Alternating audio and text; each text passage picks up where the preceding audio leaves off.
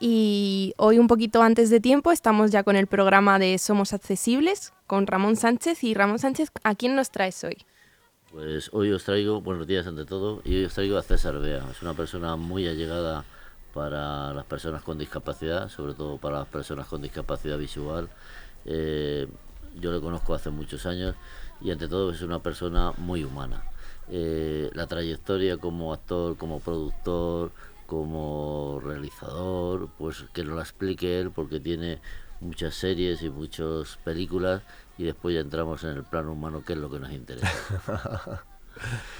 bueno, Ramón, gracias por invitarme al programa, es el primero. Eh, sí, llevo en este mundo del show business, wow, casi 40 años ya. La madre del cordero. ¿Naciste en La Rioja? sí, nací en La Rioja, en un pequeño pueblecito. Y a los 18 años vinimos para Madrid y aquí seguimos, excepto alguna pequeña excursión de unos años fuera de, España, pero vamos, fundamentalmente en Madrid. Y como bien dices, bueno, bueno, he hecho algunas películas, algunas series, digamos, la serie así que más repercusión tuvo fue la serie Compañeros. Del 98, sí, me acuerdo yo. Esa fue un exitazo de audiencia. Claro, cuando estaban solamente tres cadenas, cuatro, ¿no? Entonces la veían la serie algunas audiencias de, casi 6 millones, me parece. O sea, imagínate, o sea, era imposible caminar por España sin que alguien te pudiera te pidiera un autógrafo, en fin. Y luego, bueno, pues sí, algunas películas. He estado, hice un papel en El laberinto del fauno, película que tiene algunos Oscars por ahí. Luego una peli maravillosa que dice La torre de Suso. En fin, cuatro cosas en 40 años. Bueno, pero esas cuatro cosas bastante importantes. Eh, te traemos aquí por el tema de somos accesibles porque las barreras mentales que es una accesibilidad muy muy importante que muchas veces hay que lograr a base de convencer y tú has convencido. Yo siempre recuerdo a Daniel nuestro amigo Daniel gran tipo gran tipo y gran persona también pues que muchas veces cuando estabais en, el colegio los dos ya te lo comentábamos pues tú eras sus ojos porque cuando se, en la 11 de los años 70, él coincidió en el colegio de la 11 del Paso de la Habana con mi hermano y conmigo en Integrada, pues eh, tú eras los ojos para ver la pizarra. Un poco explica esas vivencias porque el día a día de, esos juegos, de, esas, de esos días de colegio, eh, pueden dar a conocer tu gran, tu gran persona y sobre todo tu, tu accesibilidad hacia las personas con discapacidad. Pues como bien dices, nuestro amigo Daniel García pues eh, en el cole, ¿no? Tendríamos, pues eso, pues ocho años, eh, nueve, pues eh, Danino no, no, podía leer las, las, letras de la pizarra, ¿no? Y, y, se las dictábamos, yo uno de ellos, y somos grandes, grandes amigos. Es, aquellos lo hacíamos con absoluta normalidad, ¿sabes? Es decir, ¿por qué no vas a ayudar a tu colega si no ve, le vas diciendo al oído lo que sea? Es verdad que a veces había había alumnos que estaban con la oreja pegada para no levantar la cabeza y no leer la pizarra, iban escribiendo lo que yo podía leer, ¿no? Y yo le decía a Dani, ahora voy a decir una tontería, tú no digas nada, no la copies. Entonces empezamos a decir perrerías, los otros copiaban, nos descojonábamos Dani y yo, y luego ya pues seguíamos ahí eh, con la lectura de la pizarra. La escritura la verdad es que muy bien, o sea, es decir, para, fíjate, para, para, para la época, ahí con, con Dani no hubo ningún tipo de discriminación. No digo muy como decían ahora. Ninguna, ninguna. Aparte, Dan es un tío cojonudo, es una de las mejores personas que me cruzan en la vida, con un corazón que no le cabe en el pecho. Es una persona albina, es una persona que tiene un resto visual importante, pero que en la vida pues eh, no se lo ha puesto fácil. Y, bueno, pues ahí habéis estado en tándem, como otras personas están en el hmm. mundo y, entre ellas has estado tú. Y yo también quiero recordar y, apreciar y, que, y describir, porque cuando íbamos a Madrid tú me describías pues los diferentes fachadas que había y yo me hacía una idea muy, muy, muy concreta de lo que era. sí, y luego tenéis que saber, los que nos escuchan y los, que nos están viendo, que Ramón es un delincuente. Es la única persona que ha entrado al Congreso de los Diputados armado. Y esto es verdad. Entró con una navaja yo llevaba una camiseta reivindicativa, no sé qué pasó, que no nos, no nos cacharon a la entrada. Íbamos con bastón, entonces creían que éramos gente normal. Efectivamente, lo creyeron. Sí, sí, sí, sí. Y bueno, pues eso, como decía antes, ¿no? mi, vinculación con el mundo de la discapacidad, en este caso pues eh, visual, es desde niño, ¿no? a mí no me no me genera ningún tipo de, de incomodidad el tener una persona con discapacidad, sea la que sea, y soy una persona que quizá por, por en gran parte por mi educación, ¿no? La, la educación recibida en casa, ¿no? De, hay que ayudar. Y eso es lo que uno hace, ¿no? Echar una mano, Sí. sin, sin pedir nada a cambio, porque es así, ¿sabes? qué decir, no, no, sin ponerse medallas, sino simplemente echar una mano. Muy bien. Y por otra parte, eh, también quería un poco que nos explicases, además de el mundo de, de la producción, el mundo de actor, el mundo de las renovables, que no los quieres mencionar, pero al Congreso fuimos por las renovables. Quiero que menciones un poco a título de, de esbozo, pues también otros proyectos que me has estado comentando que para mí son importantes y sobre todo que están muy relacionados con el mundo de la discapacidad y de la accesibilidad. Ujú. Bueno, una pequeña reseña con el mundo de las renovables. Eh, mi familia y yo invertimos en energía fotovoltaica con el gobierno de Zapatero y cambiaron las leyes con carácter retroactivo y nos arruinaron. Punto.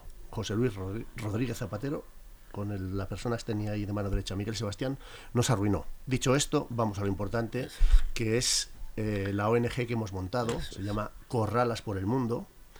Es una ONG que tiene poquito recorrido, pero tenemos un proyecto ambicioso y realizable, las dos cosas, ¿no?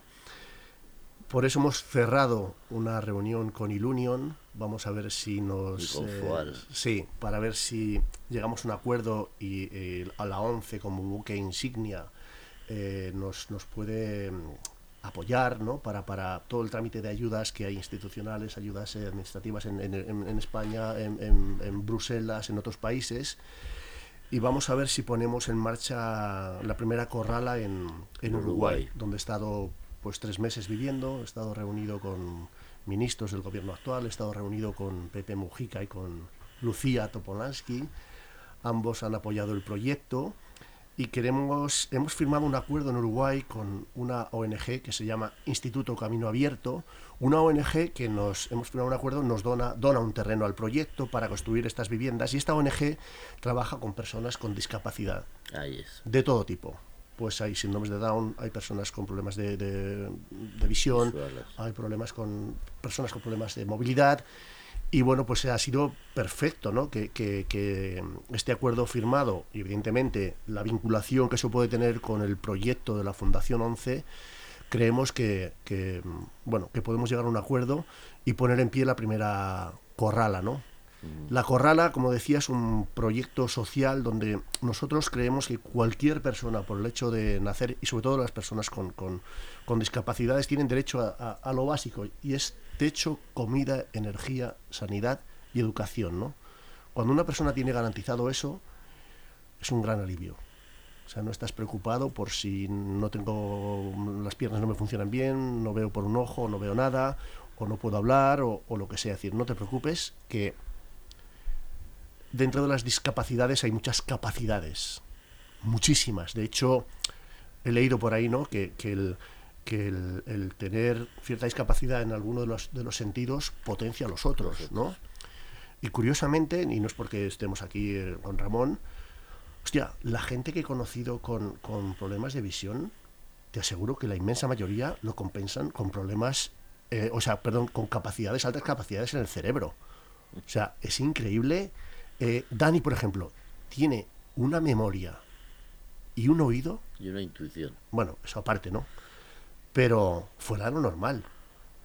Eh, bueno, tú, Ramón, tú tienes tu, tu carrera en historia, es decir, que, que, que el esfuerzo extra que uno tiene que hacer para conseguir ciertas cosas, desgraciadamente en este mundo que tenemos, ¿no? La discapacidad, ¿sabes? que ¿no? Debería ser fácil para, para todo el mundo y sobre todo para las personas con, con ciertos... Vale, y sobre ese proyecto, ¿ya Sí. tenéis terreno? ¿Ya Sí. tenéis negociados el, el sitio donde lo vais Sí, a hacer? tenemos todo un terreno en, en próximo a Montevideo, eh, donde se puede construir. Vamos a queremos construir pues con todo materiales eh, reutilizados. En este caso, la estructura de las viviendas serían contenedores marítimos. Es un acero que tiene una vida de siete años cuando lo utilizas en el mar, ¿no? Por toda la corrosión, por todo el impacto que hay del agua y demás, entonces solamente se pueden utilizar durante siete años. Hay millones de contenedores aparcados por el mundo, ¿no? Vamos a, queremos pedir eh, donaciones para que este proyecto se pueda poner en marcha y hemos creado un banco de elementos, ¿vale? Explica eso. No, no, no pedimos dinero, pedimos cosas. ¿Qué les sobra a las empresas que pueda facilitarnos el poner en marcha este proyecto? ¿Te sobran, lad- eh, te sobran ventanas que tienes ahí almacenadas porque no las van a utilizar? Donanos ventanas. ¿Te sobran plásticos? Donanos plásticos. O sea, todo tiene que tener una segunda y una tercera vida. Entonces, construir de forma sostenible, que es lo que está en boca de todo el mundo, ya es un paso importante, ¿no? Después nosotros queremos que, que en este proyecto participen las familias, aquellas que se les va a dar eh, esta, La esta vivienda, ¿no? La casa. No solamente la casa, ¿no? O sea, si tú vas a participar en, en construir, vas a aprender. Puedes aprender un oficio. O puedes tener un oficio. Puedes tenerlo, no, vas a tenerlo. Quiero decir, que, que, mm, que es un lugar de, de- de aprendizaje, es un lugar donde se va a generar comunidad, porque nosotros no queremos crear guetos, ¿no? En Uruguay, el 7% de la población del país está viviendo en, en asentamientos. Y como dije en la tele en Uruguay, ¿no? He visto a ratas que viven mejor que muchos niños en estos lugares. Es terrible. Añádele a eso que tienes discapacidad del tipo que sea. Eres hombre muerto. Eres una persona que, que tiene un futuro terrible. Por lo tanto, poner en marcha una iniciativa así, donde convivan personas de asentamientos, de discapacidades, de todo tipo, o sea, queremos vincularlo al mundo universitario para que, tú imagínate que hay en esta corrala eh, viven tres psicólogos que están terminando la carrera, ¿ok? Se les va a dar un puesto de trabajo en la corrala para atender a las personas que necesiten un apoyo psicológico, que lo necesitamos todos, y más ahora mismo, eh, tienen su casa, su puesto de trabajo y un lugar donde se genera una comunidad muy O sea que heterogénea. es una ayuda mutua. Es una ayuda mutua, efectivamente. Y, y el pago, la financiación de cada persona de esa, de esa casa, ¿cómo se hace? Bueno, Porque el, el- el- los ingresos Sí. a nivel de lo que estás explicando son mínimos. Sí, bueno, yo hablé con el ministro de Trabajo en Uruguay y le pregunté lo siguiente. Digo, ¿tendría el país capacidad para absorber 50.000 nuevos puestos de trabajo para gente de asentamientos? Me dijo, para eso sin duda. Bueno, si estamos hablando de que hay 200.000 personas viviendo en asentamientos, hablamos de 50.000 viviendas, medio de cuatro personas por vivienda. Si en cada una de esas viviendas hay una persona trabajando, esa persona puede mantener lo que cuesta construir estas casas. El coste real, yo lo, lo- lo que dije en la televisión, no venimos a hacer negocios, venimos a echar una mano. El coste real de estas viviendas sin donaciones estaría en torno a los 400 euros el metro cuadrado, 400 dólares. Eso lo puede pagar una, una familia que esté trabajando. Si con la vivienda, si con lo básico no se especula, os garantizo que todo el mundo tendría eso cubierto, ¿no? Entonces, Y una vez que está sentado eh, la corrala, una vez que está sentada las personas, una vez que está establecida ya el, el día a día, sí. eh, ¿vosotros qué función tenéis ahí? Bueno, nosotros aquí hay un equipo de, de arquitectos de primer nivel con proyectos que ya han construido. En, Barcelona han construido un edificio en el barrio gótico de contenedores para familias sin recursos. Este proyecto lo podéis ver en, internet, en YouTube. Este proyecto ha recibido varios premios internacionales, premio Bauhaus, que es un premio importante en Europa. Pues eh, tenemos a estos arquitectos. Está Yolanda Sancho en el proyecto. Los dos somos los que hemos creado este concepto de, de corrala una economista con una visión y una inteligencia como buena mujer que es, afortunadamente hay un, hay un potencial ahí eh, súper, súper interesante, ¿no? Gente con visión y con, con un sentido de la ética que no muchas personas tienen, ¿no? Entonces el, el objetivo es ayudar, no, no hacer negocios plantear que vamos a, a- a Uruguay y estamos allí un equipo de personas, ¿no? Arquitectos, ingenieros, eh, abogados y demás, durante un año, formar equipos de trabajo y que luego el proyecto pueda funcionar en, en cada O sea, que país. ¿no? autónomo, autónomo, e independiente. autosuficiente. Sí, sí. O sea, nosotros no, no tenemos por qué estar viviendo en Uruguay toda la vida. No, no. Ya se ha puesto en marcha equipos de trabajo y eso rueda porque es un proyecto muy fácil de poner en marcha. Muy, muy fácil, ¿no? Y lo que te comentaba antes tomando un café, ¿no? Em, las primeras, imaginemos, que damos vivienda a 50 familias, ¿vale?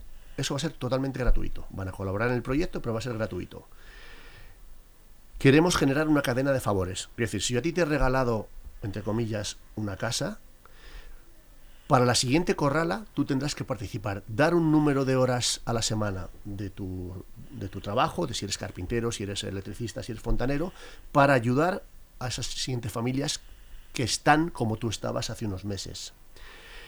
En Uruguay me preguntaban en la televisión eh, varias cosas, ¿no? Em, una de ellas es cuánto se tardaría en poner en marcha este proyecto y cuánto se tardaría en terminar. Nuestros arquitectos dicen que en un periodo de dos, tres años máximo se podrían construir viviendas para las, para las 200.000 familias, personas, perdón, 200.000 personas que están viviendo en asentamientos. ¿Qué pasa en un país cuando eliminas de la ecuación la pobreza? Automáticamente eliminas la delincuencia. Automáticamente eliminas la miseria en lo personal, porque ya viven en una miseria económica constante, ¿no? Quiero decir, probar en un país tan, tan pequeño un proyecto tan interesante quizá suponga una pistoletazo de salida para que otros países, ya no del entorno, es decir, en España hacen falta viviendas para, familias sin, recursos, ¿no? En todo el mundo. Yo estaba en Los Ángeles, en, California, y allí hay 65.000 personas viviendo en la calle. Eh, me he reunido, allí me tenemos un acuerdo firmado con unos abogados que están tratando este tema en Los Ángeles. El proyecto les entusiasmó y hostia, digo, ¿qué es lo que pasa para que estas medidas no se pongan en marcha de forma inmediata? ¿Quién lo impide? Pues mira, desgraciadamente, si, si echas un vistazo al mundo político, en las altas esferas los que toman decisiones, todo esto les importa un carajo. No, y les quitas beneficio porque ya tienen ellos las Claro. Los edificios o las viviendas. ¿Quién, mira a ver quién financia las campañas de, los políticos. Pues, pues grandes empresarios, entre, entre ellos, pues eh, empresarios de la, de la construcción, ¿no? Pero la última palabra la tiene el político de turno. Entonces, el problema es que no son. Yo le dije a un, a un, a un alto directivo del Banco Santander, digo, nos hace falta dinero. Nos, nos dijeron que no iban a apoyar el proyecto financieramente hablando y le digo, em, ¿cuántos delincuentes van a salir este año de los asentamientos? Este proyecto dices que es caro, que no puedes financiarlo. Dime cuánto cuesta la vida de tu hija. Porque tarde o temprano te vas a salpicar. Es decir, cuando te han matado a un hijo, a una hija, a un hermano, a quien sea, a una persona a la que quieres, para robarte el teléfono, porque estás en la indigencia, porque estás enganchado a la cocaína, porque necesitas dinero, y te lo han matado, ponle precio a eso. Ahí las cosas cambiarían. y por otra parte, una web, una, un sitio donde se pueda ver este proyecto, un sitio donde se pueda consultar todo lo que nos estás diciendo. Pues tenemos la página web. De la página del canal sí. Tuyo de YouTube. Tenemos eh, la página web, se llama corralasporelmundo.org. Ese es el nombre. www.corralasporelmundo.org. Y está desarrollado todo. Ahí está todo el proyecto, lo que hemos, lo que planteamos inicialmente para. Porque yo me iba a, Nueva York a, presentar el proyecto, después estuve en México nueve meses viviendo, después en Uruguay, en Los Ángeles y demás. Y ahí está especificado absolutamente todo. Eh, nosotros queremos eh, poder presentar en la ONU en Nueva York este, este proyecto en, este verano. Ojalá podamos ir de la mano de la Fundación 11 y, sea un principio de algo, ¿no? Yo lo, que quiero es que esto, si nosotros no podemos hacerlo porque somos en el fondo Pelé y Melé, que digo yo, ¿no? Eh, nosotros donamos el proyecto a quien, a quien quiera hacerlo. No tengo ninguna necesidad, no tenemos ninguna necesidad de salir en ninguna foto ni que nadie nos dé las gracias, ¿no? Queremos echar una mano. Y si nosotros no podemos hacerlo porque somos nadie, que alguien lo haga, porque de verdad merece la pena. Y la pregunta del millón y que siempre te habrán hecho, ¿por qué elegisteis Uruguay? pues eh, mira, tengo un amigo que, que de, aquí le mando un abrazo, Juan Carlos Martín, ah, que estuvo viviendo en Uruguay. Yo le dije, vete para Uruguay, que ahí pues Mujica es una persona que a lo mejor te puede ayudar en su proyecto y demás.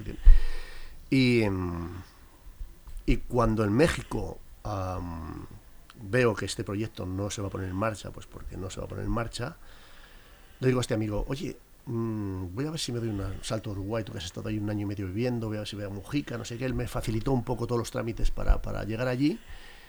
Y de repente fue en tres meses una absoluta sorpresa, o sea, la gente unas ganas de colaborar, unas ganas, o sea, nos han donado tres, tres terrenos para construir. O sea, que este proyecto viene de atrás, de muy atrás. Sí, llevamos con el proyecto eh, eh, cinco años intentando ponerlo en marcha, ¿no? Y quizá ahora es el, es el momento, ¿no? No sé.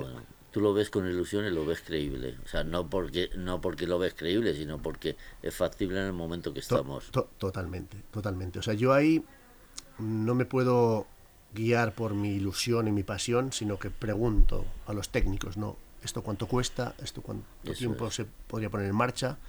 Y cuando digo que en tres años se puede erradicar la pobreza en Uruguay es porque es real. Tan, tan grande es. ¿Qué necesitamos en Uruguay? 100.000 contenedores marítimos. Yo me he reunido allí con, La Embajada Española nos ha ofrecido hacer un acto benéfico para recaudar fondos. El, el, responsable de la Embajada de la Comunidad Europea nos ha dicho que el proyecto les gusta. O sea, es decir, que, que sé que tenemos muchos apoyos y hace falta ese empujón. Insisto, 100.000 contenedores. Son cinco barcos de los cientos de barcos que pasan por Montevideo todos los años. Si en el mundo no hay 100.000 contenedores para ser donados, para ayudar a gente sin recursos, apaga y vámonos. Y recursos después, además de que cada, una persona, que cada persona tenga por su propia profesión, recursos propios la, la fundación no va, no va a dar o simplemente se va a quedar en el mundo de dotarle de vivienda y después en la ayuda mutua que ellos se generen y que vosotros pongáis en práctica. Cuando hablas de nuestra ONG, si vamos a tener... A ver, la ONG eh, está para ayudar. Nosotros no queremos que nada esté en nuestro nombre, ni edificios, ni, dinero. O sea, nosotros queremos que sea un filtro, un paso para, para, para que el dinero vaya directamente a, a quien lo necesite. Y por supuesto todo con una auditoría internacional que se va a publicar en, en, la web los gastos hasta el último lapicero que se ha comprado. O sea que la persona que con el tiempo tenga esa casa, la tendrá con su escritura y después tendrá cada uno su autonomía propia, no en una, por decirlo pronto y claro, en una comuna. Sí. Perfecto. Claro, o sea, no, queremos dar libertad para que incluso, imagínate, ¿no? Que de repente tú vas a una, a una corral a vivir y tienes problemas por lo que sea con algunos vecinos. Y dices, oye, quiero cambiarme de corrala, ¿no? Que puedas hacer una, un cambio de lugar sin grandes problemas. O sea, independientemente de que tú tengas la escritura de esta casa, puedes hacer la alternativa de irte a otro sitio por circunstancias que pasen. Más allá de la, de la propiedad o no, que eso habría que articularlo eh, legalmente, el tema es que sepas que, que pase lo que pase, vas a tener un techo donde vivir dignamente. Nunca te vas a quedar en la calle. Y la, y la cesión del terreno, que os la hacen a vosotros, después se la hacéis a cada uno de los propietarios, para decir una forma. A ver, nosotros planteamos montar una fundación en, en, en Uruguay, en este caso, y que todo se articule a través de esa fundación. O sea, que sea una fundación uruguaya. Que el proyecto en, pocos meses sea 100% uruguayo, americano o japonés, me da igual, ¿no? O sea, que tengan autonomía para nosotros poder ir a otros países a, poner, a seguir poniendo y desarrollando la, la, idea en, eh, en, este sentido. Muy bien.